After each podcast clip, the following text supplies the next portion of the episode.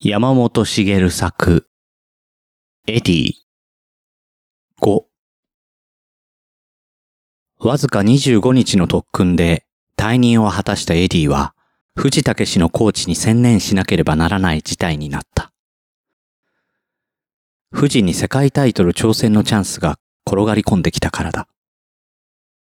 この時の世界ジュニアウェルター級チャンピオンは、イタリアのサンドロ・ロポポロだった。ラテン系の陽気なテクニシャン。すでに初防衛戦も無難にこなして、今絶好調の男盛りである。富士は世界同級4位。確かに王座を狙う位置まで上り詰めていた。試合は昭和42年4月30日、蔵前国技館に決まった。いつもは練習嫌いで知られていた藤田が、さすがに世界タイトルとなると、目の色が違ってきた。力ジムのジムメイトだった高野克臣はこの頃、ジムが若い選手たちを合宿させるために借りた一軒家の2階に住んでいた。毎朝、富士は高野を叩き起こすと、青山墓地を15周も走るのである。ポール、走れ。走るんだ。走ればスピードがつき、パワーが増す。と、エディが指示していたからだ。あの時のポールは、信じられないほど真剣にトレーニングしてましたよ。生涯で一番真剣だったんじゃないですか？と、高野は後に語っている。アップダウンのある激しいコースを黙々と走り込むことで、富士の体はシャープに締まってきた。下半身に筋肉がつくと、自然とパンチも鋭くなる。3月25日朝で、キャンプは打ち上げた。富士は一人でさっさと車で帰っていった。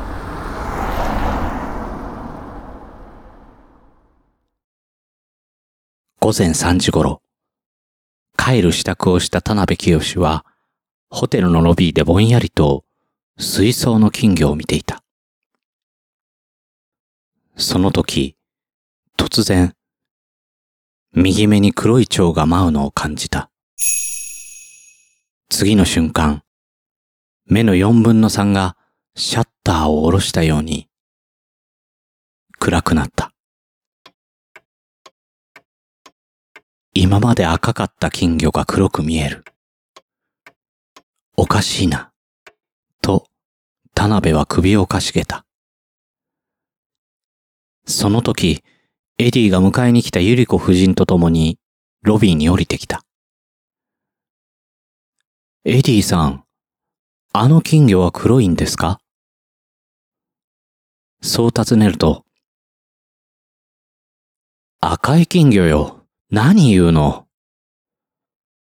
エディはゴンカに答えた。田辺はそれきりエディと三人で新幹線に乗って東京へ戻った。この日は土曜日だったので、翌々日の月曜日を待って日大病院へ一人で行った。診察を受けたが、医者は何とも言わない。田辺はカルテ整理をしている看護婦のもとへ行って、僕の病名は何ですか？と聞いてみた。あら、網膜剥離よ？看護婦の何気ない一言が、田辺を打ちのめした。網膜剥離はボクサーの致命傷である。パンチによる連続的な打撃によって物体を受像する網膜のスクリーンが裂け、水晶体の液が流れ込むのである。早く裂け目を閉じないと失明に至る。ジムに行った田辺は、トレーナーの川端にその診断結果を告げると、川端はエディに電話をした。すっ飛んできたエディは黙って田辺の説明を聞くと、ハイライトの空箱をギュッと握りつぶし、スパッと靴箱に叩き込んだ。エディは網膜剥離の怖さを誰よりも知っていた。そして、田辺の不運と悲しさ、運命の無情に憤怒を覚えたのだった。田辺はその日のうちに渋谷の日赤中央病院に入院し、4月8日に手術を受けた。手術は3時間半に及んだ。手術が終わった後は16日間の絶対安静を申し渡された。頭部は砂袋で固定され身動きもできない。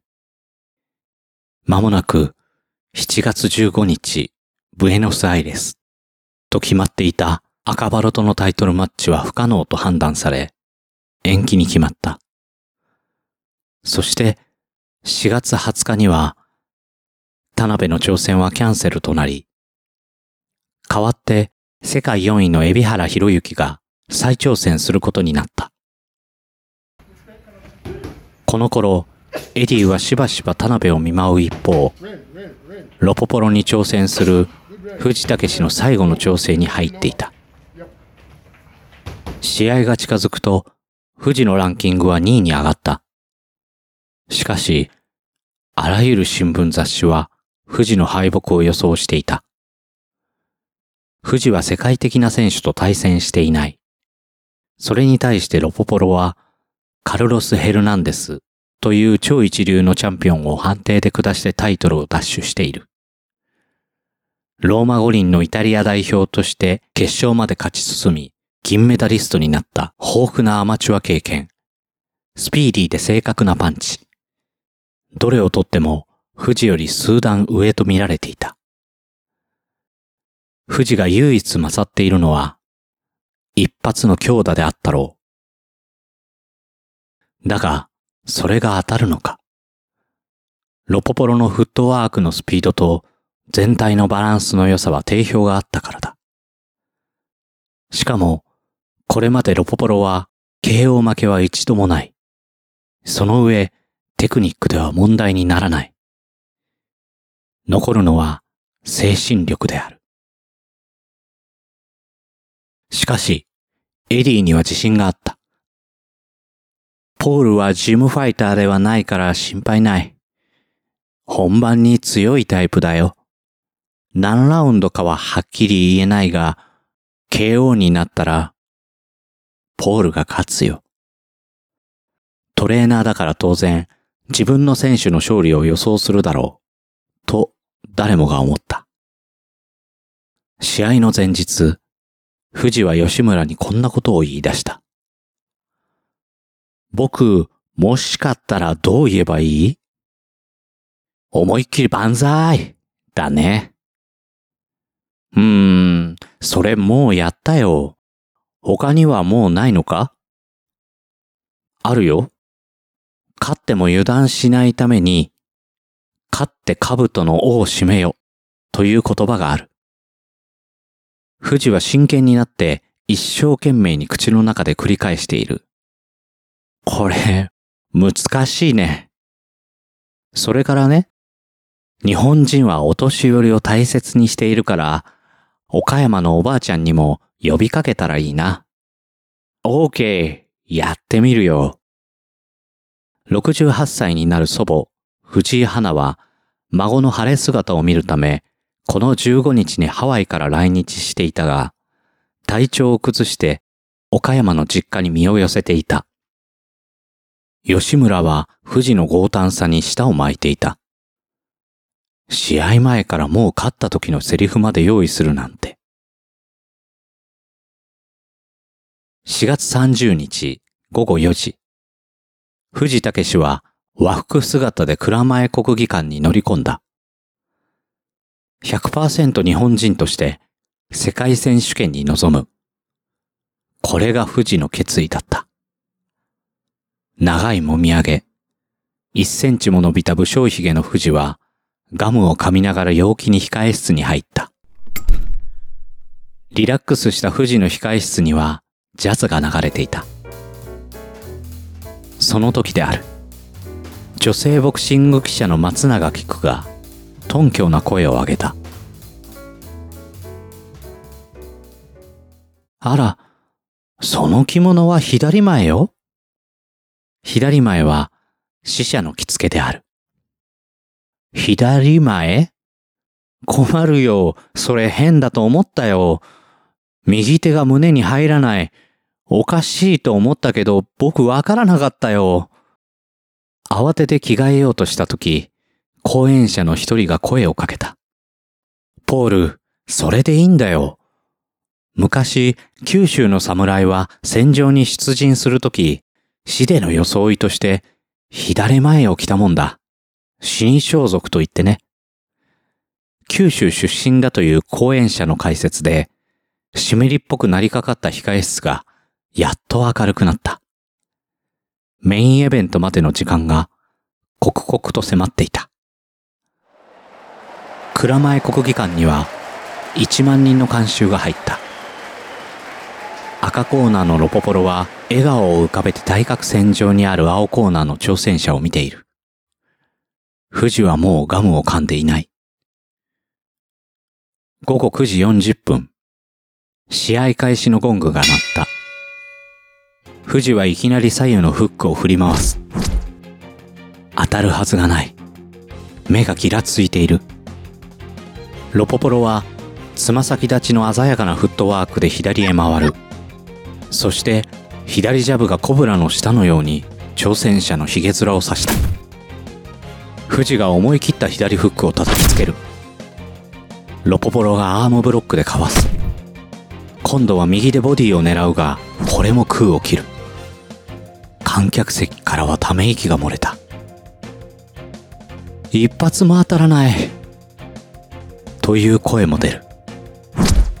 また大きな右ロングフック。チャンピオンがスウェーバックして流す。富士の状態がミスパンチで大きくねじれるところをロポポロの激しい左ジャブが的確にヒットした。富士が歯をむき出しにして怒る。ゴング。ロポポロがにやりと余裕の笑みで戻るのに対して挑戦者は首を振り肩を怒らせてコーナーに帰った。ファーストラウンドの攻防は歴然たるテクニックの違いを証明していた。2回富士は強引に出ていった。パンチはないと見切ったのだ。左右のフックを振り回しながら迫るとロポポロは正面のロープに詰まりクリンチに行った。意外に気弱なシーン富士は自信を持ったに違いない富士の左ロングフックこれはミスしかし、返しの右フックがロポポロの左フックと交差するように飛んだ。これが絶妙な右クロスカウンターになって、チャンピオンの顔面を打ち抜いた。ロポポロの体が半回転してキャンパスに崩れ落ちた。夢かと思うダウンである。富士がニュートラルコーナーへ押しやられて歯を向いている。カウント5でロポポロは赤コーナーでうつろな目を投げた。リングでは誰も助けてくれないのだ。ロポポロは立った。しかし完全に足に来ている。富士が襲いかかる。ハンマーパンチがボディにめり込んだ。ロポポロは再びキャンパスに沈んだ。ニュートラルコーナーで富士が足踏みしている。早く決着をつけたい。と全身で訴えている。ロポポロはまた立った。富士は気が狂ったようになった。大きな左右フックを叩き込みロポポロがロープを背負った。富士は悪魔のように狂気を振る青コーナーにいたエディは思った。もしこのラウンドをしのぎ切られたらポールの負けだ。ポールにはもうスタミナが残っていない。それをポール自身も知っているのかこの回で一気に攻め落とそうとしている。ロープを背にしたチャンピオンを富士がめった打ちにしている。この狂気を誰も止めることはできない。セコンドのクラウスマネージャーはタオルを掴んだままリングに駆け上がってきたなおも左右フックを浴び続けているロポポロの背後からしがみつき右手を振って試合放棄のジェスチャーをした富士はやめない。レフェリーの J. エドソンが富士の体を背後からロックして引き離し、試合をストップし、藤の KO 勝ちを宣告した。2分33秒だった。勝利の瞬間、藤は駆け寄ったエディに抱きつき、エディがよろけるとそのままキャンバスに崩れ落ちた。あまりの劇的な勝利に腰が抜けてしまったかのようだった。やっと起き上がると、指導5ドットジャンプし、万歳を連発する。藤武のスリリングな勝利を田辺清はベッドサイドのラジオで聞いていた。田辺の目はまだ覆われたままで光を知らない。しかし、今度は俺の番だと思った。俺が赤バロを倒して世界チャンピオンになる。と。試合翌日の5月1日午後、田辺の耳は聞き慣れた足音を捉えた。足音はドアのそばで止まった。じっとしている。エディさん？足音はずかずかと近づいてきた。おお、田辺。力ジムが勝利に沸き返っている時、エディは不運の田辺を忘れずに、そっと見舞いにやってきたのだ。選手が勝った時は、そばを離れて一人になる。負けた時は、ずっと一緒にいてやる。それがエディのやり方だった。それからも、エディは連日のように見舞いに来た。田辺の目は、ついに全開しなかった。ボクシングがしたいから、もう一度手術してほしい。と言ったが、医師は、それはできない。と、首を横に振った。退院した時、右目は上3分の1しか見えなかった。田んぼのあぜに水が溜まっている状態で、もう一度打撃を受けると、あぜが切れて水が溢れ出る。医師は言った。ボクシングは断念しなければならない。エディは、田辺の退院記念に自動歯磨き機をプレゼントした。田辺、いいかね？急に歯を磨くと頭を振ることになり、また悪くなるよ。これだと自然に歯が磨ける。それがエディのプレゼントの真意だった。5月27日、田辺は日本タイトルを返上した。正式に引退届をコミッションに提出したのが6月20日である。22戦21勝1分け。田辺は無敗のまま引退した唯一の日本チャンピオンとして歴史に残ることになった。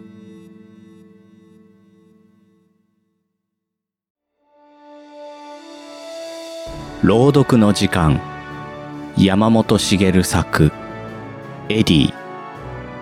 6人の世界チャンピオンを育てた男。この番組では感想をお待ちしております。宛先はグリーンドット朗読 at gmail.com もしくは朗読の時間ツイッターアカウントへの DM まで。レビューもお待ちしております。ナレーターはグリーンでした。